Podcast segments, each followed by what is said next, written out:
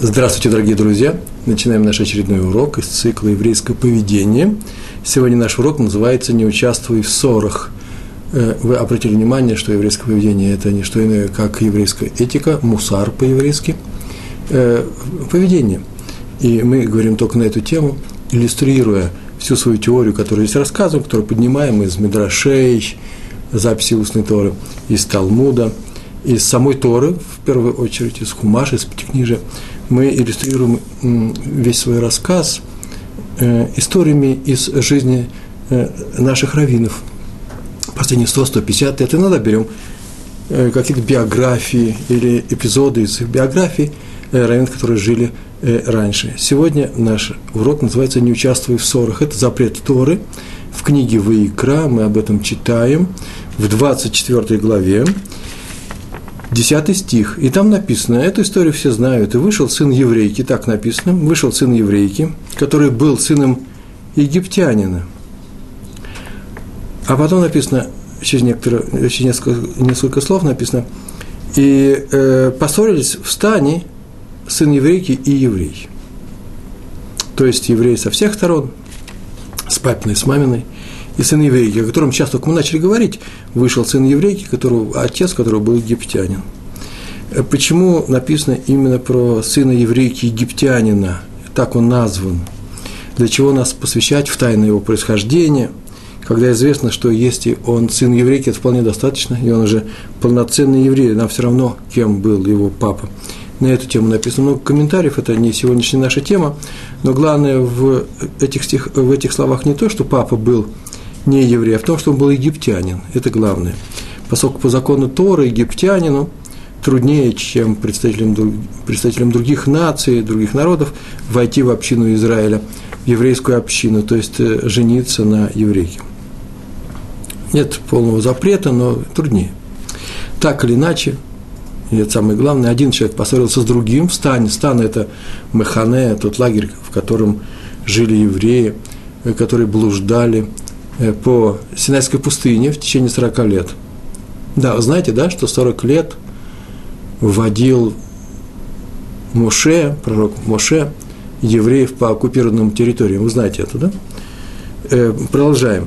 И э, стан, там, где они останавливались, э, лагерь, и э, в этом стане вышли два человека, у одного был отец египтянин, все знали об этом, редкий случай, и поссорились и написано о том, что дальше, что человек, которого был сын Египт... отец был египтянин, э, обиделся, начал проклинать имя Всевышнего, использовать его не в хорошем контексте, это имя, э, скорее всего, из-за того, что у него были какие-то основания что-то требовать от евреев со всех сторон, или, может быть, потому что еще в силу чего-то, э, в силу своего египетского происхождения. По, край, по крайней мере, э, это кончилось для него очень плохо – и привели его к Муше, после чего Муше обратился к Всевышнему, спросил, что с ним нужно делать, что он же преступник, что с ним делать, и его конец был очень печальный, там написано дальше. Как видим, наказали сына египтянина. Вопрос другой нас интересует. Вообще мы можем понять. Мне, мне показалось достаточно интересным, чтобы вот, вот о нем сказать. А почему не названы их имена? Во многих случаях имена людей, персонажей, Э, нашей Торы, представительной ее части, они приводятся. А здесь просто сказано, что был такой сын еврейки египтянина. И даже тот еврей, который с обеих, с обеих сторон не, э, э, был евреем, э, его имя тоже не приведено. Отвечает Клейкар, это известный комментатор, известный комментарий, автор, э, известный комментарий на Тору. Он так написал, их имена не названы Торы, чтобы показать, что оба они виноваты были оба совершили проступок. Еще до того, как второй человек, э, сын египтянина, начал проклинать э, имя Всевышнего. Почему? Так пишет Клейкар, потому что всякий, участвующий в ссоре, он позорит свое имя, делает его бесславным, да, бесславным, позорит, позорит свое имя. И люди по праву считают его недостойным человеком, не тем человеком, который заслуживает уважения. И видите, Клейкар отметил важное правило Торы – что нельзя участвовать в ссоре. То есть позор для человека – самоучастие в каком-то конфликте, в ссоре, в скандале. Э, мы могли бы подумать, что позор лежит на том, кто в, начал ссору, или кто взял в, э, в ссоре, ну, например, неправильную сторону, неправую сторону, он виноват, или он вообще нарушитель, а ему говорят, что так нельзя поступать, и он начинает скандалить, ему в виде скандала тоже делают возражение, вот тот, то, может быть, он не прав. Нет, оказывается, что позор лежит на обоих, в том числе и на том, кто был прав изначально. Само участие в ссоре, в ссоре, в споре громком, в скандале, в, э, и в прочих вещах такого рода – Э, считается позорным явлением. На самом деле, что такое ссора, если подумать? Это когда один человек, ну, предположим, кричит на другого. Нет, два человека кричат друг на друга, обзывают или унижают друг друга, один другого ненавидит, проявляет свое недовольство, показывают ненависть, готовы сделать, один другому готов сделать что-то плохое, настраивает э, других людей на, на своего оппонента, позорит его. Тут много условий, видите, я перечислил сразу много. Достаточно одного из них – чтобы сказать, что это ссора, где участвуют оба на одинаковых основаниях, независимо от правоты или неправоты. И это называется ссоры, вот запрещается в этом участвовать. Главное правило – участие в ссоре запрещено независимо от ее причины. Это правило Торы, это запрет. Ну, а сейчас историю расскажу для разнообразия. Про раби из города Копш, э, Копшниц, был такой хасидский раввин Адмор.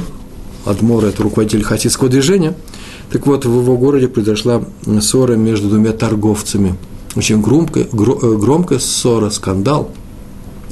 Э, ровно столько, чтобы остаться вообще в истории, чтобы быть записанным, что был такой жуткий скандал, ведь, может быть, город разделился на две половины, одни поддерживают одну сторону, другие вторую, другого торговца. А самое главное, что они были компаньонами, и вот что-то у них там не получилось в их компаньонстве – в их общем ведении их бизнеса. И получилась э, такая жуткая ссора, что даже семьи стали конфликтовать друг с другом. Не только два человека эти.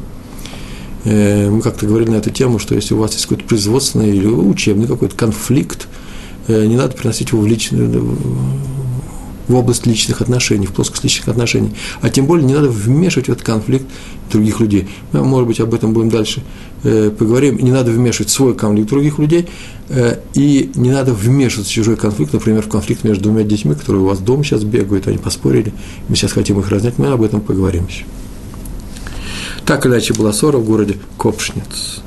И привели их к Равину, к Адмору, чтобы прекратить эту ссору, всем это уже надоело, и хотели люди не, не то, что помирить их хотели, а хотели, чтобы ссора прекратилась, чтобы все утихли обе стороны. Но каждый из них ничего не хотел прекращать, и а каждый из них хотел только, чтобы его признали, его позицию признали правой. Это очень важно, потому что цель ссорящихся людей не в том, чтобы показать, что ты прав, а в том, чтобы унизить другого человека. Обратите внимание, тут важный момент. Ну, Адмор, руководитель хасидов, их выслушал, по делу выслушал – Э, вместе они были вместе, так, чтобы никто не мог наговорить о другом э, э, за глаза, что это такое правило у нас такое. Так работает еврейский суд, выяснил, в чем суть спора, но только пока он начал выяснять, и начали снова ссориться, тут же кричали друг на друга и обзывали один другого разными словами. Я выписал по-русски эти слова, на иврите не звучат совершенно жутко. Злодей, вор, обманщик. Такие слова они кричали. Услышал Раф эти слова – которые никогда не произносились в его доме, ни разу такого не было.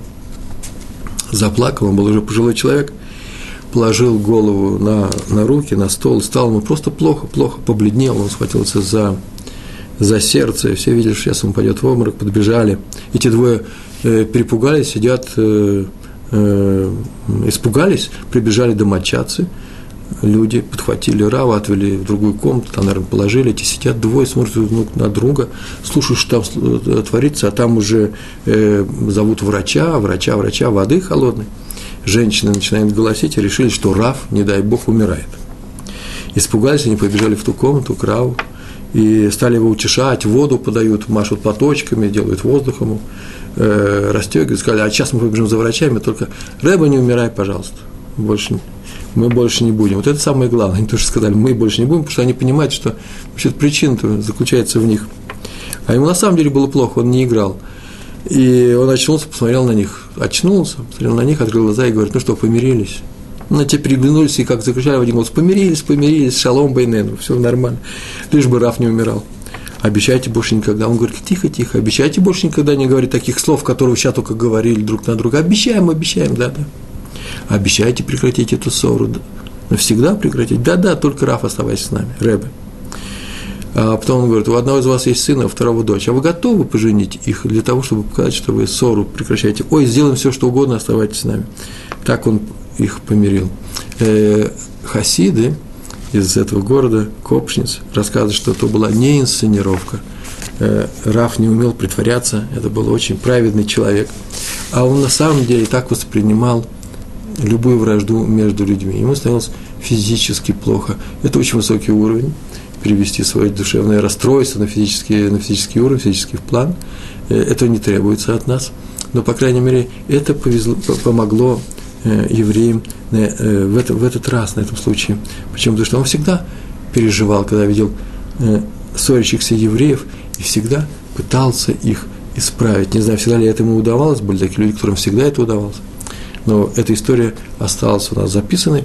И она говорит о том, что Рав помирил этих людей, и они поняли, когда увидали, как может быть еврейской душе плохо, когда люди ссорятся, и они прекратили свою ссору. Это такая первая у нас история, такая заставка в нашем уроке, потому что у нас есть еще и достаточно теории. Да, кстати, о компаньонах. Мы же говорили здесь про компаньонов, два компаньона пришли. Как мы знаем, что взаимодействие между компаньонами, между двумя людьми, которые, которые делают одно общее дело, например, занимаются одним бизнесом, или ведут какой-то проект – или занимаются научной деятельностью, неважно. Главное, что два человека вместе э, на э, объединяющих началах делают одно дело, так вот, их взаимодействие основано главным образом на доверии. Нельзя начинать дело в коллективе, даже из двух людей, если нет доверия между людьми. И главное, что есть еще необходимо второе, второе свойство – это способность избегать обострения ситуации, обходить острые углы иначе не будет никакой, э, система будет неуправляемой. Однажды пришли, я выписал эту историю, на скобках идет, да, про компаньонов, к раби из э, Премышлян, есть такой, был такой польское, скорее местечко, хасидское тоже, к хасидов, Раби Мейеру, звали его Раби Мейер, известно, так называется Раби Мейер из Премышлян. На иврите говорят, что прем, пром, э, э, премышлен, но я посмотрел в энциклопедии Премышлян. Два компаньона пришли, они попросили у него браху. Мы, мы новые компаньоны, мы очень молодые люди, хотим открыть общее дело. И Рэбе должен нам дать браху, мы говорили об этом, что такое браха, почему? Браха – благословение, да? Зачем его нужно получать, чем она, чем она помогает. Так или иначе, они попросили, ну, совершенно рутинная ситуация, попросили э, Равина, чтобы он дал им браху, уважаемый Равин. Тот взял листочек бумаги и говорит, я вам, знаете, на этот раз напишу браху, благословение напишу. О, мы такого не слышали. Подумали они, конечно же, пускай Раф нам напишет Э, благословение. Они повесят в рамке, знаете, там, где вешают обычно туда, как называется, аттестат э, или э, лицензию, да, закончил такой-то университет, имею право лечить зубы во всем этом городе и так далее.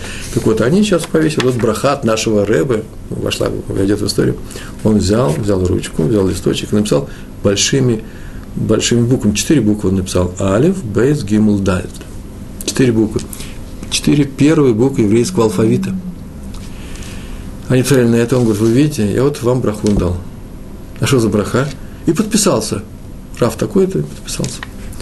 Он говорит, это первые четыре буквы алфавита, мы все об этом знаем, мы объяснил. Алев, первая буква, это имуна, первая буква слова имуна. Имуна – это вера, но это еще и доверие, доверие между людьми, имуна. Между прочим, слово «амен», которое мы произносим после каждого благословения, это говорит о том, что мы верим в то, что сказал сейчас только тот человек, который произнес это благословение. Амен. От того же корня. Эмуна. Вера. В данном случае доверие. Бейс, бейт, да, мы произносим. Браха. Первое слово, слово браха. Это то, зачем ко мне пришли. И вот написал я бейс. Вот я, видите, я вам даю эту браху.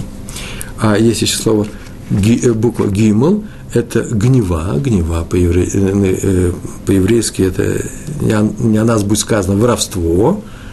Воровство, когда один человек берет без спроса другую вещь, у нас, по-моему, такой был урок, запрет воровать, нечестное ведение дел. Меня, знаете, даже два ученых, которые пишут один общий проект, какой-то научной разработки, там могут нечестно вести. В конце, я был в мире науки, такое изредка, очень редко, но встречается, когда один хочет получить себе всю славу, говорит, что все это он сделал, и так далее, и так далее. Это нечестно. Так вот, это называется гнева, воровство. А далее последняя, последняя буква, четвертая буква, это далут, бедность, нищета. Так вот, если у вас есть доверие друг к другу, то будет браха. А если вы воруете один у другого, то есть перетягиваете одеяло на себя, канат на себя, что там перетягиваете, перетягиваете, то будете бедняками. Не обязательно физически бедняками, может быть, в моральном плане, но вы сами себя ущемляете, лишаете чего-то. Так он сказал это, кстати, о компаньонах. Вот там два компаньона, которые ругались и пришли к из э, э, Кровину из Копшниц, э, до такой степени разошлись в своем видении того эсока, того бизнеса, который они вели, что начали скандалить. Э, Рав, э, Рав стало плохо, он их помирил тем самым. Обычная схема ссоры, если мы подумаем, что такое ссора, устраивается так. Э, э, обычная схема ссоры выглядит так. Один человек не понял другого. Ну, например, он решил, что тот второй человек выступает против него или причинил ему ущерб, или причиняет сейчас ущерб, ну, моральный, или обидел и оскорбил, он так решил. И поскольку он так решил, он в этом уверен, он нападает на первого человека, уже осознанно нападает, чтобы для того, чтобы ему сделать плохо, чтобы обидеть его, например, отвечает тем же, оскорбляет или еще что-то делает. Кричит, ах, ты такой рассекой, как ты меня назвал, сам ты такой-то, предположим. Чтобы избежать это, надо заранее, заранее надо стараться сделать так, чтобы ты был правильно понят другим человеком. Нужно говорить четко ясно. Заботься именно о правильном понимании своих слов и намерений, действий. А не говорить, что это, мол, его дело, я сказал, сказал, а теперь пускай сам разбирается, или э, пускай понимает так силу своей испорченности. Знаете, почему-то в русском языке очень часто употребляет это выражение, в силу своей испорченности. Это я про него говорю, не, не про себя, не в силу моей испорченности. Так вот, так нельзя делать. Почему? Потому что это очень важно. Почему? Потому что человек, который не заботится о том, как его понимают другие люди, что они будут думать о тех его словах, которые он произнес, или о тех делах, которых он сейчас делает, этот человек, оказывается, не что иное, как дает возможность разгореться ссоре и скандалу он будет неправильно понят. И он может попасть на слабых людей, которые не могут остановить себя вовремя, они решили, что он их обижает, он что их задевает, что или он не такой, как все, он течет против э, э, течения, белая ворона, и поэтому нужно поставить его на место, и начинается скандал. Поэтому нужно донести до людей, что ты себя ведешь правильно. Или ты не можешь себя вести иначе, потому что такая черта у тебя характер, предположим, говорить амен тихо, когда все кричат амен, и когда к тебе подойдут и скажут, почему ты не кричишь вместе с нами, у меня, знаете, за придуманный детский пример, но, в принципе, так работает схема. Ну, что сказать, что вообще-то я не умею кричать, я хотел бы, но тогда нужно, чтобы этот человек вообще никогда не кричал, да? Так вот, бывают случаи, когда тебе пересказали чужие действия или чужие слова в твой адрес, и эти слова или эти действия против тебя. Так вот, верить этим словам нельзя, потому что кто верит, тем самым дает возможность потенциальную развиться будущему скандалу, потому что это примет на веру, это трудно удержаться от, того, от ответных действий. И э, мало того, что нельзя верить чужим словам, которые сказаны о каком-то человеке, который якобы выступает против пьян, но никому нельзя пересказывать чужие слова или поступки, потому что э, во всех случаях, если есть подозрение, что они будут поняты как плохие, э, в лучшем случае, вообще-то мы даже говорили на эту тему, лучше вообще ничего не говорить, а то говорить только по делу, когда нужно что-то сказать, когда нельзя ничего не сказать, можно помочь людям и так далее. А просто пересказывать что-то лучше не надо, даже в положительном смысле иногда. Хотя многие говорят, что вообще нужно хвалить людей. Э, на эту тему мы отдельно говорили еще, будем с Божьей помощью разговаривать. А главное, ссора начинается где? Ссора начинается там, где люди не ценят хорошие отношения между собой, там, где они не ценят дружбу, где не ценят мир, мир между людьми, шалом, где они, э, где говорят так, что их интересы, это интересы этого человека важнее мира, где считают, что, например, правда ценнее дружбы. Я сейчас ему скажу всю правду в лицо, а каким мы будем друзьями, если он хороший человек, он поймет меня, исправится, извинится. Это называется э, нарушить запрет на ссору. Это большая ошибка. иногда стоит поступить, и надо поступиться собственной выгодой, э, даже именем, ради того, чтобы не разгорелась э, ссора или, не дай бог, вражда между людьми. Э, поскольку есть две причины, есть в конечном счете это никому не выгодно, это первая причина, всегда ссора никому никогда не выгодна – а второй просто нам Тора запрещает ссориться. Участвовать в ссорах даже на, на правой стороне запрещает Тора. А поэтому от вражды уклонись, от ссоры э, убереги себя. Об этом мы говорили в своих уроках, которые назывались, посмотрите, там по списку наших уроков, нашего цикла, э, еврейское поведение, актуальность Пурима. Это был, по-моему, даже первый урок на, э, нашей серии. И один из последних уроков, по крайней мере, недавно прошел э, Песах, актуальный праздник. Слово актуальный мне очень нравится, все еврейские праздники, они очень актуальны. Я мы об этом говорили. За то, что люди объединились в Древней Персии, во времена Мордыхая и Эстер, за то, что они объединились, Всевышний их спас от Амана. От, э, Аман был человек, который хотел уничтожить евреев, и Всевышний мог, вроде бы давал ему такую возможность, а потом он не дал эту возможность, а на, больше того, наказал самого Амана. Почему? Потому что евреи объединились. Как объединились? Они, мы говорили об этом, полюбили друг друга. А сегодня мы можем сказать, у них и не было ссор в их среде. Потому что если есть ссор, то нет объединения. А мы и существуем как народ именно в силу того, что Всевышний нам помогает. А почему он помогает? Потому что мы объединены. Объединены общей идеей, общей, э, общими проблемами, э, не э, антисемитами объединены, это следствие, а тем, что у нас есть Торы, мы объединены Торы и выполнением ее заповедей. И объединение всегда, повторяю, подразумевает и держится на отсутствии ссор и вражды. А сейчас расскажу короткую историю – не знаю, насколько она короткая, э, можно рассказать за одну минуту, можно рассказывать полчаса. Моя любимая история про Рави Мэра Марима из Коврина. Если я не ошибаюсь, я на эту тему написал статью, и на сайте Толдот Ишурун, Толдот.ру, можно ее найти в, э, в моем блоге, в моем журнале. Где-то где-то не сегодня, я написал ее давно – Э, и там э, статья называется, посмотрите, э, статья на тему, а, еврейская месть, месть по-еврейски, так она называется. Вот именно эту историю привел в самом начале, он занял несколько строчек. У него было несколько противников из того местечка, это называется Коврин, город Коврин, известный город. Жители этого местечка, тогда это было местечко, был еврей, несколько противников против него выступали. Выступали не очень хорошо, заносчиво, громко, оскорбляли его при всех.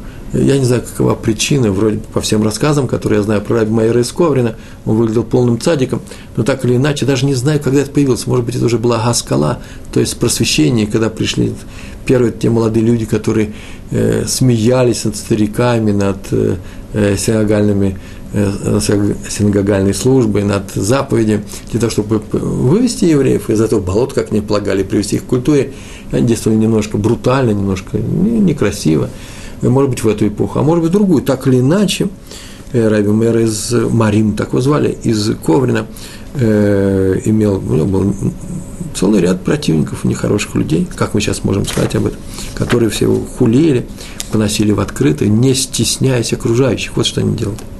А он не замечал их злобы. Он вообще не обращал внимания на их э, слова. Нельзя сказать, что он их не замечал. С ними он был приветлив, все здоровался с ними. И никогда никого, никому не сказал худого слова. И про них тоже никому ничего не говорил. Его ученики спросили, Ребе, ну разве не сказано в Талмуде следующая фраза, сейчас я ее прочитаю. Разве так не сказано? Если мудрец не мстит и не помнит обиду, как змея, то он не мудрец. Змея, она не прощает обиду. Если ее сегодня обидели, по крайней мере, в Агаде, так это звучит, то она завтра все равно укусит, рано или поздно она когда-то укусит. Так вот, мудрец должен быть таким же. Так почему вы, Рэбе, не ведете себя как мудрец? И понятно, что обычно, обычный человек запрещается мстить, запрещается отвечать э, на обиду, но мудрецу запрещается терпеть обиду. Почему не дать, не дать отповедь гонителям, как полагается мудрецу? Там в своей статье я подробно пишу о том, почему именно мудрец – э, свободен от запрета э, резко и даже грубо отвечать тем, кто на него нападают. В двух словах можно сказать, что это происходит в силу того, что когда обижают, или, не дай Бог, оскорбляют мудреца Торы, то оскорбляют тем самым Тору. Он не за себя должен ответить, он должен ответить за Тору. То же самое, между прочим, я сейчас вспомнил, и с еврейскими царями.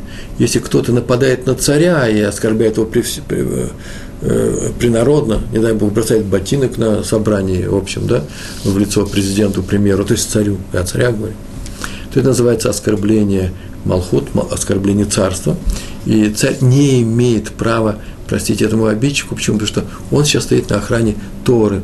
Э, это и сделал э, царь Давид, когда, умирая, передал наследство, все еврейское царство Эрсестроиль передал своему сыну Шломо, Соломону, и сказал ему, что еще есть необходимость вот таких, таких-то людей наказать, которые выступали против меня, выступали против, против царства, выступали против Всевышнего. Он хочет их простить и не может. То же самое с мудрец. Мудрец не имеет права пройти мимо случая, когда его поносят при всех, именно как мудреца, мудреца Тора. Вот они сказали, Рэбе, разве в Торе у нас не написано, в самом Талмуде не написано, что мудрец обязан, как змея, жалить своих обидчиков. На что Равин сказал? Ну, он дал им ответ. Вообще-то я могу им ответить, я умею, я не тихий человек. Но мешает одно обстоятельство, только одно. Как и все люди – как и вы, как вообще все люди на земле. Однажды я предстану перед Всевышним судом и буду держать ответ за все, что я сказал, сделал, за все, что я произнес или даже подумал в своей жизни. И предположим, ну, предположим на секунду, что я с этими гонителями, с моими врагами, они считают, что они мои враги, я поступал, как э, вы меня просите. Я мстил за обиды, я их э, э, помнил все нехорошее, что они мне сделали, учинили и так далее. И вот там меня после этого, когда я там предстану, после этой жизни, спросит меня, почему ты мстил и помнил обиды людям? А что я могу ответить? Я могу ответить, потому что я был мудрец, а мудрецу запрещается прощать людей.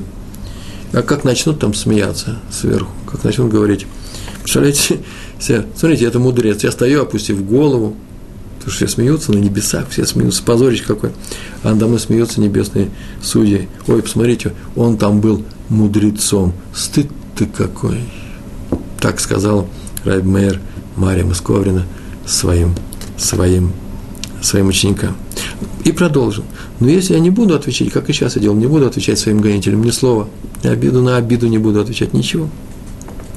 Злом на зло. Что произойдет? Ну, предстану я перед судом. Ну, скажет мне, почему ты не, ты не отмечал на нас, не, от, не отвечал на насмешки, как положено мудрецу, резко зло, а я отвечу, да потому что я, я и не знал, что я мудрец. Ну, что там сделают? Ну, как-то накажут меня, мне скажут, ты был мудрец, каким-то образом накажут, приговорят к тому, к чему приговорят, я все, все воспринимаю, все приму. По крайней мере, смеяться надо мной не будут, сказал он. И тем самым он их успокоил. Откуда мы знаем, кто из нас мудрец, кто не мудрец, кому решается отвечать э, грубо на грубость, кому нет. Поэтому предполагается, что лучше э, в таких случаях молчать и никогда не отвечать на обиду. Лучше быть обижаемым, чем обижающим. Так э, звучит наша Тора. А сегодня мы говорим о том, что не участвуй в ссоре ни с какой стороны, не даже не отвечает тем людям, которые тебя поносят. Почему? Потому что твой ответ и будет участие в ссоре. И все примеры у нас про больших рабаним, про больших мудрецов, раввинов, которые, видите, тоже не отвечали, как змея на нападки своих гонителей. В принципе, это была шутка немного, но остроумно ему ответил, он им очень остроумно ответил, по-моему. Но в этом есть серьезный урок. Урок очень простой. Нельзя отвечать плохие слова, а, на плохие слова в твой адрес. Тебя ругают при всех. Более того, нельзя участвовать в ссорах, даже в виде участника, даже как участник, которого обижают. Ни в коем случае нельзя сделать. Итак, нельзя даже пассивно участвовать в скандале.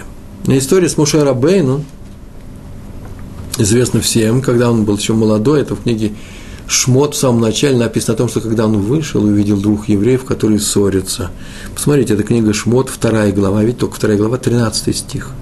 И он увидел, как один поднимает руку на другого, так он сказал, зачем ты хочешь его ударить? Зачем ты его сейчас ударишь? Ведь только, тот только поднял руку. И сама Тора назвала того человека злодеем, так написано. И сказал Муше злодею, зачем ты хочешь его сейчас ударить? Хочешь, это я говорю, зачем ты его сейчас ударишь? А ведь можно, может быть, э, тот постоял за свою честь, ведь мы же, у нас нет истории, почему он это сделал. В, прямом тексте самого Хумаша, Торы, нету объяснения, почему они ссорились. Просто написано «ссорились», и одного из них он поймал за руку и сказал, ты злодей. Тор сказал, ты зло, э, поймал за руку злодей, сказал злодею. В таком случае он злодей, даже если он стоял за свою честь.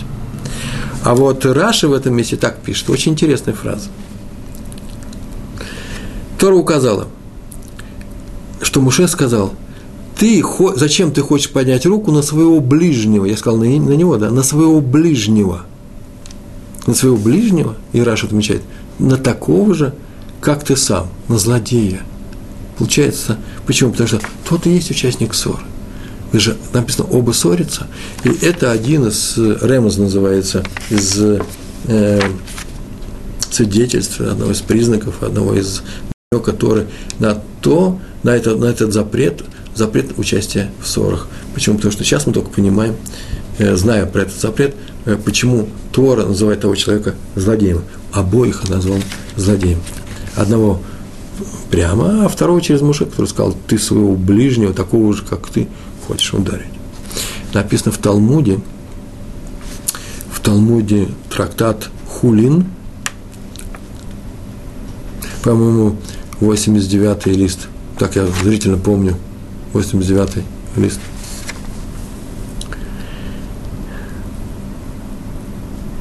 Наверное. Э, так нам написано так.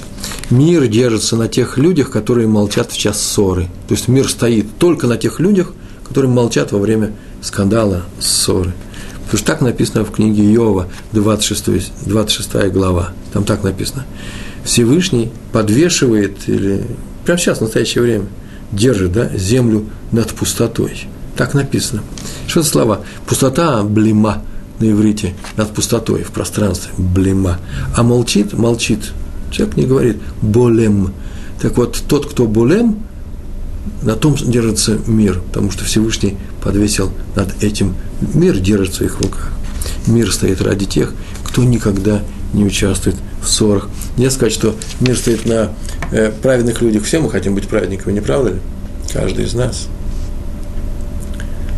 И мы знаем, что есть среди нас величайшие праведники, а есть 36 скрытых праведников. Целая легенда, очень сложная, очень интересная легенда. И мир стоит на этих 36 праведниках. Получается, что мы верим в то, что не будь этих праведников, э, то и мир бы э, разрушился, Всевышний бы не защищал его, не спасал от негодяев, э, от тех людей, которые хотят уничтожить этот мир. Они все-таки люди есть. Значит, праведники спасают этот мир. В чем заключается их праведность? В том, что они выполняют заповеди, скажем любой. Понятно. А в чем еще? Потому что выполняют заповеди многие люди. А в том, что они делают праведные дела, хесед, помогают другим людям. И много чего они делают. Э, главное, что они не обижают никого. И надо добавить, обязательно здесь нужно добавить, никогда не участвует в ссорах. Во всем, что выглядит как конфронтация между людьми, как вызов одного человека против другого, и как тот человек принимает этот вызов, и идет война, устная, пускай будет война. Я не говорю про физическую драку. Драка, она есть драка, это не ссора. А ссора – это когда до драки дело не доходит, но шум, крик, вопля обижают людей, оскорбляют и так далее. То, что мешает людям жить. Как они там у нас назывались раньше? Мантеки Капулети, да? Есть такие. Такие люди в каждом народе есть. Так вот, это являются праведниками, эти люди являются праведниками, и именно на их способности не участвовать во всем, что приводит к разобщению между людьми – это и называется их праведностью, на которой стоит весь этот мир. И это непростая вещь. Все мы живем среди людей, у нас есть соседи, мы приходим на работу, там у нас есть сотрудники. Я прихожу в синагогу, э, не, сотрудники, а коллеги, да? Я прихожу в синагогу, мои коллеги, те люди, которые вместе со мной молятся, я учусь вместе с ними. Есть маленький коллектив, семья, и мы всегда находимся среди людей. Мало кто из нас живет – э, там неделями, месяцами в лесу. Мы среди людей. Даже тот, кто чувствует, что он одинок, именно он-то и живет среди людей. Почему? Потому что он и чувствует эту нехватку, это общения с другими людьми. А теперь вопрос о том, что мы делаем с этим, э, с этим, с, своей, с этой своей способностью жить внутри, э, среди людей. Мы берем или даем. Если мы только берем и получаем от них, как маленький ребенок от своей матери, от своих друзей, э, маленьких, от своих братьев и сестер, он только берет себе, то это э, один подход к жизни. Если мы даем и воспринимаем свою миссию в этой жизни, давать другим людям, совсем другое. И если я чувствую свое одиночество, то, что у меня есть что дать, и я хочу дать, о, это очень высокий уровень. И Всевышний обязательно поможет и даст такому человеку, если он не жена, даст ему жену или мужа, если это не замужняя женщина. Но нельзя говорить о том, что, а это часто так бывает в кинофильмах, так, по крайней мере, было в то время, когда я смотрел кинофильмы, в книгах, человек мучится от одиночества, потому что он хочет любви, чтобы ему давали. Я думаю, здесь намного человеческая личность устроена интереснее и богаче. Он хочет давать свою любовь. Он не хочет же любовь одностороннюю, чтобы только его любили. Он хочет сам любить. Любви мы хотим только в силу того, что мы хотим давать свою любовь другим людям. Но э, дальше двигаемся не только не участвовать в ссорах, наша задача, но и других людей мирить. Мы не можем пройти мимо, когда мы видим, что разгорелся скандал. Нельзя давать развиться ссоре между евреями. Раф Яков Каменецкий, про него рассказывает, что, э, что произошла такая история с ним.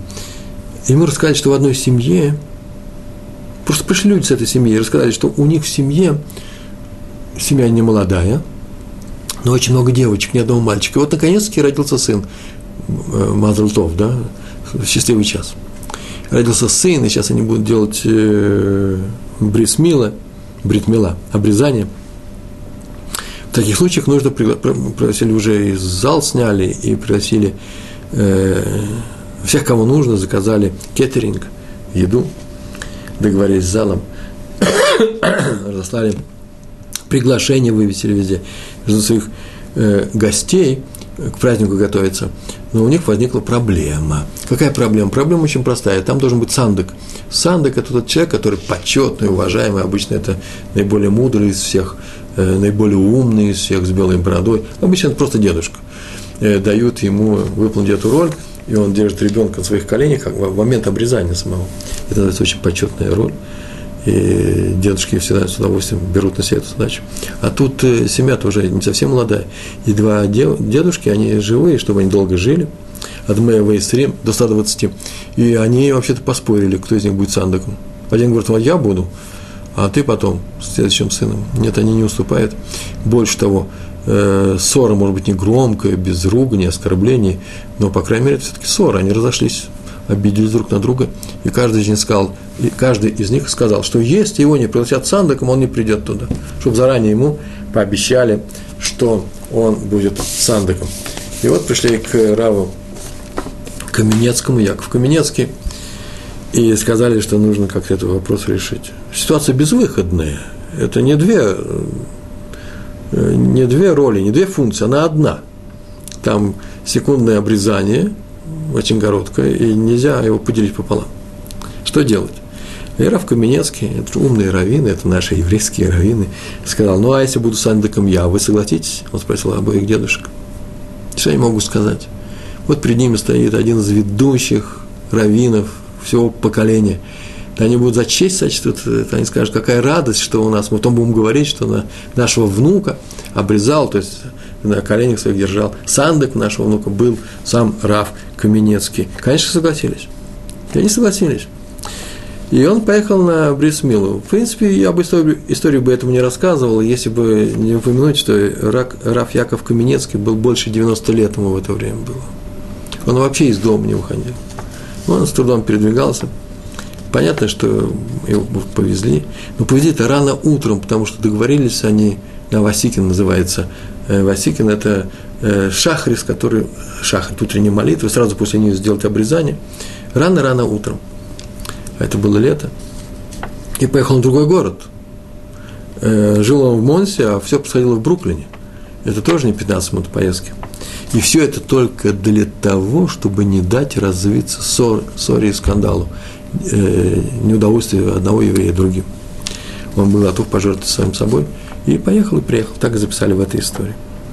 Я знаю одного раввина, которого пригласили быть главным раввином, на самом деле, главным раввином в другой город, где-то в Европе, и он, в принципе, согласился, э, но ему еще не дали окончательного э, э, ответа, вот слово, прямо сейчас, все это сейчас происходит.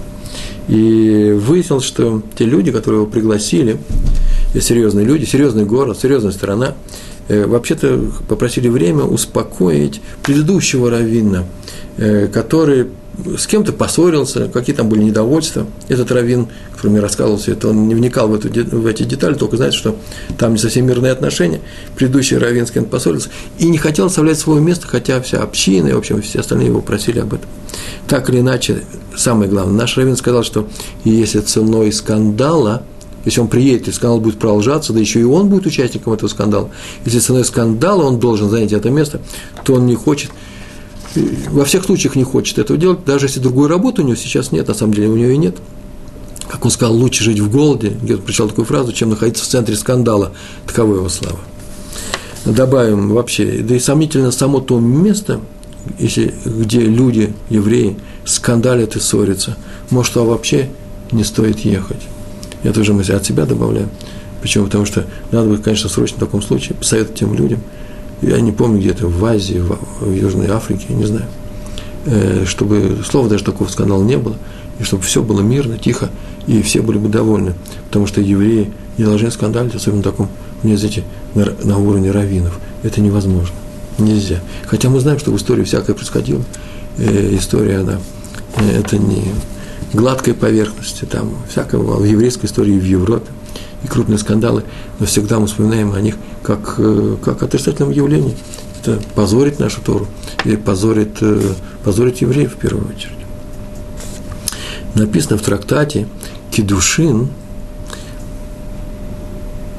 Вавилонского Талмуда, 70, я записал 71 лист, вторая страница, что когда в древности, в древние времена, трактат Кедушин – написанный полтора, э, полторы тысячи лет назад, даже больше. И э, что когда люди подбирали женихов своим дочерям, то как они делали? Они хотели найти человека с благородным происхождением. Это, это такое русское выражение, ихус, да, на иврите, с, с проверенной родословной. И не потому, что мы такие аристократы, нет, таких как раз и есть мы аристократы, а в силу того, что тот род, который славен раввинами, славен э, глубиной своей истории, э, многими поколениями, и о каждом из поколений, о каждом члене этой цепочки говорят только положительные вещи, например, он был раввин, это были праведники, то э, этим стоит гордиться, следует гордиться. И так стоит предположить, что молодой человек из такого рода тоже будет беспокоиться о своем имени. Хотя всякое происходило во все стороны, по крайней мере, лучше э, посмотреть еще и на этот параметр. Он не единственный, конечно. Смотрим на самого э, жениха, на саму невесту, на ту обстановку, в которой они сейчас живут, на их семью сейчас, а не на их историческое прошлое. Но и это тоже немало важно. Почему? Потому что то, откуда мы происходим, тоже как, каким-то образом формирует нас и оказывает влияние на нас, на наши качества, на наши медот. Так вот, подбирали женихов своим дочерям и расспрашивали про родословные. Так вот, написано на этой, на этой странице трактата, что первым делом они расспрашивали, как ведет себя молодой человек во время ссоры. Молчит или активно участвует. После чего Талмуд пишет, если он молчит, отсюда делаем вывод, что его семья, что его семья из благородного рода, благородное происхождение. Так они его научили. Почему так и говорят? Понятно такое выражение на арамейском языке? По-русски оно звучит так. Молчание – это знак благородного происхождения. Печать благородства. А эти два человека громко скандалят, то знаете, что они оба низкого рода. Ну, даже не знаю, как это сказать. Наверное, два сэра поссорились громко. Они не будут себя вести, как на конюшне их конюхи. То есть предполагается в теории, и, по крайней мере, поведение э, диктуется еще и воспитанием, а воспитание диктуется чем? Э, именно, э, именно духов, э, составляющей, э, моральной составляющей данной семьи. Так говорили о том, что человек благородного происхождения, тот, кто молчит во время ссоры, а человек низкого рода, тот во всем активно участвует, вмешивается, шумит, кричит и прочее. Невоспитан человек нарушает запрет Торы. Сейчас я хочу рассказать два, два, два слова, сказать о Раби Залмана из Вильны. Вильнюс, отец Веленского колонна. Э, Вильнюс – это столица Литвы, Лита, и известнейший человек был Раби Залман, был полный праведник, и однажды он должен был произносить то, что называется кидуш том. Это э, кидуш, который произносится, вы знаете, есть такая молитва в конце утренней, дневной и вечерней молитвы э, произносит человек кидуш том, э, ну, в память об умершем, или тот человек, которого умер близкий родственник, он в течение 11 месяцев читает этот кидуш, а потом он чита, читает его в, в, в определенных местах молитвы, э, в каждый раз в Йорце это называется годовщина смерти по еврейскому календарю. Это очень важно. Это большая помощь той душе, которая э, сейчас находится наверху, э, от нас, от людей, которые еще здесь мы живем. Это не просто память, это именно помощь. Мы делаем хорошую вещь для умершего, умершего человека, для его души, которая осталась и жива. Так вот, Раби Залман должен был читать этот кидуш, скорб, кидуш скорбящего, да, о смерти э, сказал, э, Кадиш, конечно, Кидуш, Кадиш скорбящего о бли, близком родственнике. И надо вам сказать, что Кадиш, есть два минака, два, два обычая. Во многих общинах говорят все вместе. И в последнее время так оно и делается. Почему? Потому что места для такого кадиша немного, а желающих, да, бывает много. Ну, не просто желающие, это нужно, им нужно произнести его. У них йорцает, у них 11 э, месяцев со дня смерти близкого родственника. А в других местах, например, читают все по очереди.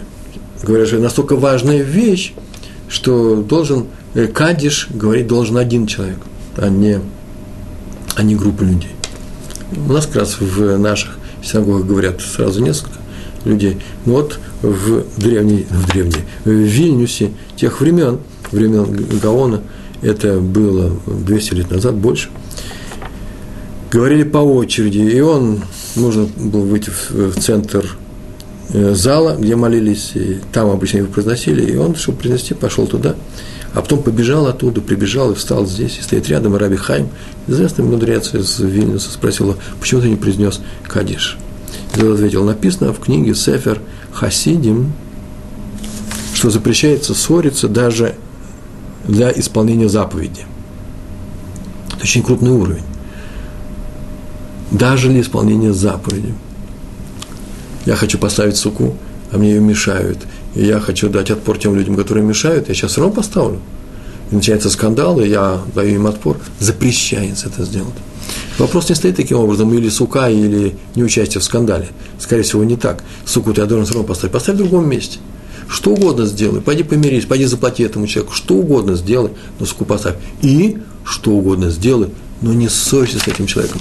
Только меня не спрашивайте, пожалуйста, такой обычный, извечный вопрос, а как? Нельзя ссориться и с неевреями тоже, и с неевреями тоже нельзя ссориться. Нельзя увеличить во вражду между людьми. Это называется дарка и шалом, установление мира между народами.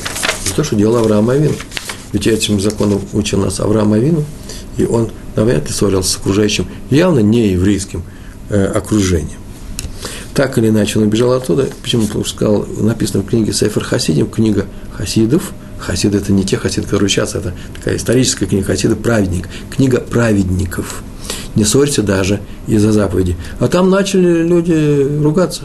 Кому произносить кадиш? И я срочно убежал оттуда. Почему? Для того, чтобы ни на одну секунду не находиться там. Я бы даже так добавил, чтобы ни на одну секунду никто не подумал, о, там ругаются, там шумят, а кто там стоит? О, Раби Залман там стоит. Чтобы они ни секундочку подумали, что я тоже там. Он бежал оттуда, как от огня. Следующая история про Раби Баруха Бер Лейбовица. Бер это, Бер это Борух, да? в данном случае. Он был женат на дочери известного равина Раби Авраама Ицака Циммермана. Вот он был главным раввином города Глуск. В Глуске они жили. И он был женат на его дочери. И вот э, Рава Циммермана пригласили в другой город, главным был, тот был главным судьей в городе Глуск, а теперь его пригласили главным раввином в городе Кременчук, это на Украине. И он поехал туда, посоветовал общине города Глуска пригласить к себе своего зятя, который был Талмит Хахам, мудрец, чтобы он выполнял эту миссию главного раввина. И э, но на всякий случай он, они заручились рекомендацией раби Хайма из Бриска, крупнейший руководитель поколения – ни больше, ни меньше, самый э, авторитетный из мудрецов Торы в того, того времени. И тот написал э, рекомендацию. Он пришел с этой рекомендацией. Все это литовские раввины сейчас назвал Раф Лейбовец, Циммерман, э, Раби Хайм из Бриска. А в это время в Глуске организовалась хасидская община, новая община под руководством раби Шмуэля Предчера. Между прочим, известнейший, известный раб в то время был, и община была крепкая, хорошая община была. И пришли богатые люди, те, которые давали деньги на общину, и сказали, что они теперь не знают, кому давать, старое общение или новое общение. Что теперь нужно делать? И Раби Лейбовец их успокоил. Он испугался, что может быть скандал. Он не хотел этого. И он успокоил. Дело в том, что когда Раби Хайм из Бриска давал мне рекомендацию, он мне назначил меня раввином, но не скандалистом. Он мне не сказал, не дал рекомендацию в том, что я выполнял функции – свои, отстаивая свою честь, отстаивая свою проносу, свои деньги, которые э, приносят богатые люди, у других людей. Только равинские обязанности. И поэтому помогайте, конечно же, хасидам. Э, я не знаю, чем это кончилось, и на что он жил, и э, все было нормально. Всевышний всегда, это важное правило, Всевышний всегда помогает тем, кто выполняет его заповеди, не нарушает его запреты, даже ценой э, собственно, самопожертвование. Э, можно пойти на определенные э, трудности, можно жить, э, начать жить не очень богато, как тот раввин, который не захотел поехать. Или, по крайней мере, раздумывает, поехать ли в то место, где идут скандалы. Надеемся, что там скандалы, наверное, их и нету, просто так молва говорит, что там скандалы. Одно громкое слово тоже часто воспринимается как скандалы, и в этом нельзя участвовать. Так иначе Всевышний помогает, и рано или поздно становится нормально и хорошо. Э, этому человеку здесь, на земле, для того, чтобы он выполнял и дальше свои функции равина или просто функции еврея, выполнял заповеди. Помогайте этим хасидам, сказал Раф Лейбовец, э, этим богатым людям.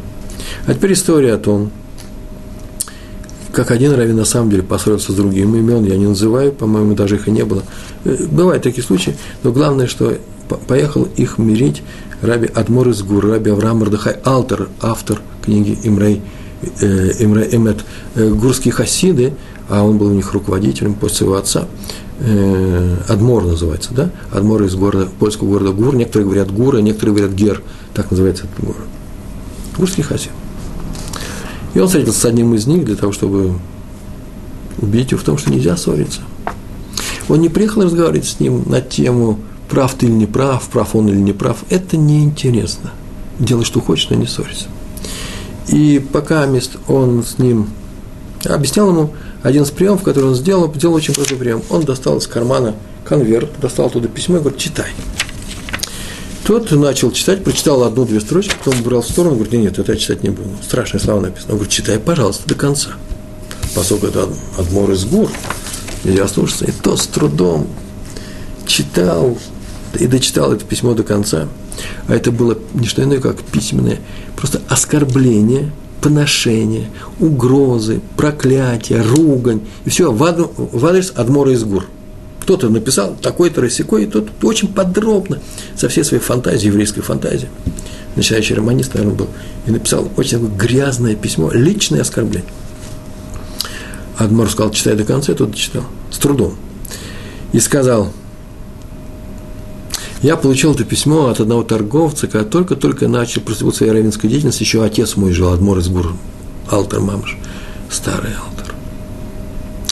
И он почему-то решил, что я его в чем-то, не то что даже обманул, а плохо ему сделал, а человек он был с буйной фантазией. Вот видишь, получил я это письмо от него. И с тех пор я его ношу с собой всегда. И всегда читаю перед молитвой, чтобы еще раз простить его от всего сердца. Ни слова он ему не сказал Адморсгур, а носит письмо с собой. Он мог бы взять и выбросить. Я бы выбросил, и многие бы из нас выбросили. Ну и что, выбросили, сказали, и осталось бы у нас в памяти, смотрите, какое плохое письмо он прислал мне. Безобразное письмо, но я его простил. И я бы запомнил о том, что я его простил. А сейчас? А сейчас я же помню, что мне плохо сделал, значит, я не очень-то его простил. Так вот, он носит с собой это письмо то чтобы каждую секунду его прощать, каждый раз, когда он его читает. Чтобы э, простить его перед молитвой от всего сердца. И еще самое интересное, и так он добавил, и молюсь, чтобы никогда не было его ущерба его торговли. Он же решил, что я сделал ущерб для его торговли. Так вот, я не хочу это. Еще я для его читаю для того, чтобы найти в себе силы и простить и остальных людей, как я это сделал в молодости, как был молодым и сильным, чтобы сейчас мне это было далось легко. Так, это история про Адмора из гор. Мы уже говорили о том, что не участвовать в ссоре – это еще не все, это важная заповедь, трудно выполнимая заповедь. Трудно смолчать, когда тебя обзывают, ругают или поносят при всех, не дай Бог. Надо еще мирить других людей. Вот в чем дело. Так поступал Арон, брат, брат э, пророка Моше. Он э, мирил их, он людей мирил, чтобы был среди них мир, и поэтому можно это рассказать на уроке, добивайтесь мира, а можно рассказать на уроке, не ссорьтесь, чтобы не было ссоры между ними. Он встречал одного из них и говорил, что тому человеку немного стыдно, мы уже говорили об этом, немного стыдно э, попросить тебя прощения. Ведь он не говорил, виноват, не виноват, прав, не прав. Он хотел бы с тобой помириться, очень хочет, не может. И он говорил, у человека сразу менялось отношение к тому человеку. Тот, видите, человек-то нормально, оказывается, хочет мира со мной, и я хочу мира с ним. Так он мирил людей. И всегда этот прием, простой прием удавался. Поэтому есть несколько правил, которые очень важны. Я их сейчас возьму и перечислю, ни больше, ни меньше. Мы никогда не занимаем сторону того, кто нам рассказывает о своей ссоре с другим человеком. Например, подруга жалуется своей подруге на своего мужа, или кто-то говорит нехорошие слова о своей маме, в которых у них сейчас ссор, скандал идет какой-то, и передают своим друзьям, или своему мужу, о своем начальнике, ну, как угодно. Кто-то рассказывает о той ссоре, в которой он участвует, другому человеку. Так вот, никогда не надо занимать, нельзя занимать сторону и говорить, «Э, что да, ты прав, я на твоей стороне. Почему? Потому что тем самым поддерживается эта ссора, поддерживается, как будто э, кидаешь дрова в топку этого костра. Мы его не поддерживаем ради дружбы, даже ради дружбы. И не только из-за того, что он, э, может быть, он не прав. Да нет, вдруг он не прав, знаете, есть такое рассуждение, почему нельзя поддерживать, вдруг он не прав, они померятся, они померятся. А потом окажется, что он рассказал о том, что смотри, а вот он говорил, что я был прав, а сейчас я не прав. И так за, за, э, будет посеян э, неприязнь, э, вражда в сердце того человека, с, кем он, с которым он э, э, помирился. И нет, это еще не вся, это не, не самая главная причина. Не поддерживаем никого из ссорящихся. Почему? Потому что если мы его поддержим, вот эта причина, почему если мы поддерживаем, то мы их обоих подводим, помогаем ссоре разгореться, тем самым нарушить запрет на ссору. А мы помогаем их, подталкиваем. Это называется подтолкнуть э, слепого к, э, к препятствию. Это называется лифней вверх. Перед слепым не ставь препятствия. А это уже серьезное нарушение, которое, не дай Бог, мы можем совершить. Когда второй, второй, второй момент, когда мы сами видим ссору, мы видим просто, мы не участвуем, а видим ссору и скандал, и видим, что один явно не прав. Например, знаю, в форуме интернета двое людей ругаются, и сейчас я вижу, кто не прав, сейчас я возьму сторону правого и буду, э, извините за выражение, мочить, да, ругать того, который, человек, который здесь не прав. Это нельзя делать. Почему? Потому что нельзя становиться на сторону одного против другого. Ибо это называется участвовать в ссоре, а нам запрещается участвовать в ссоре. Как видим, запрет участия в скандалах строже правила, э, придерживайся правды, истины. Ссориться, не ссориться – это важнее, чем добиться истины и пхать истину другим людям. Третье, никогда не становимся на сторону ни одного из э, людей. Мы уже говорили об этом, даже на сторону детей. Вот самое важное, хидуш, новость которые поссорились, даже, может быть, подрались немного, ну, поссорились. Даже если один из них наш, а второй не наш. Не ставимся на их сторону. Причем тоже это называется участвовать в ссоре. Сказать, что ты прав, а он не прав. Это ничего не значит, что он своего ребенка чужого ребенка, любого ребенка говорит, ты не прав, ты не прав. Это тоже участие в ссоре. Ну, можно найти, по, по крайней мере, другое участие, объяснить человеку правоту или неправоту, но первым делом объяснить, что нельзя участвовать в ссоре. И мы сами в ней не участвуем. Если поругались наши дети, это простой пример э, перед нами, то мы не наказываем виновного при всех. Почему? Потому что называется участвовать в ссоре. Я принял сторону э, второго человека. Сейчас мы виновного накажем. Э, наша первая задача, и это главное, повторяю все время, примирить их, э, а уже потом, уже наедине мы скажем тому, э, что он был неправ или что надо изменить свое поведение. Еще раз повторяем, что такое ссора. Это когда люди показывают друг другу свое плохое свое плохое отношение к оппоненту. Можно разойтись во мнениях, можно по-разному оценивать то или другое действие какой-то стороны, но нельзя обижать человека, нельзя показывать, что ты его ненавидишь, даже на одну секунду это нельзя делать. Лучше признать свою неправоту, лучше быть, как мы уже говорили об этом, оскорбленным, чем дать разгореться скандалу или, не дай Бог, оскорбить другого человека. э, на тему, что значит быть обиженным и не обижать. Кстати, между прочим, у нас был урок специально, посмотрите, обижать и обижаться в один из наших э, видео уроков. И нам сейчас остается одна минута, я вам расскажу совсем два слова, буквально два слова, про одного человека, который сейчас, наверное, здравствует, называется Посек, один из редких районов, который принимает больш... э, э постановления, которые... Вообще их несколько таких людей в нашем поколении есть.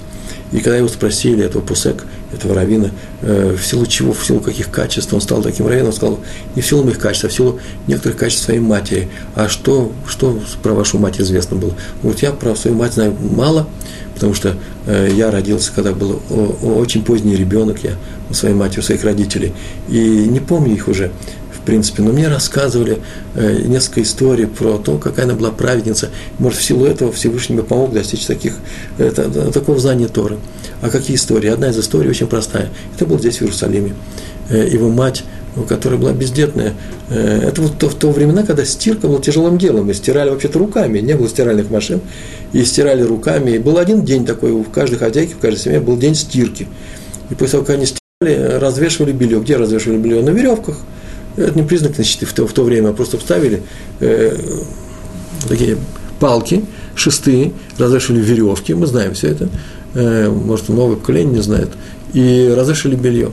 И она развесила белье после целого дня стирки, пришла соседка, тяжелая, э, нервное прошлое было, наверное, этой соседки, так или иначе начала шуметь, кричать, что ей что-то помешало, пройти, наверное, было трудно, а может быть, еще какая-то другая причина, она схватила это белье, схватил ножницы, перерезал эту веревку, бросил все.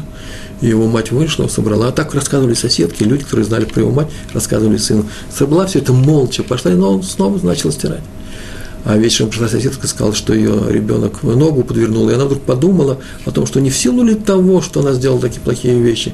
И та испугалась, и понятно, что не из-за этого нога была подвернута у ребенка, но она э, сказала браху, чтобы ребенок выздоровел, побежала, помогала ему. И они стали, вообще-то они дружили э, с тех пор очень сильно. Почему? Потому что она все-таки осилила себя, э, поступила вопреки, может быть, своему нормальному человеческому желанию ответить тому, кто целый день работы э, на смарку свел, и, и что-то нужно же ответить человеку. Она ни слова не сказала.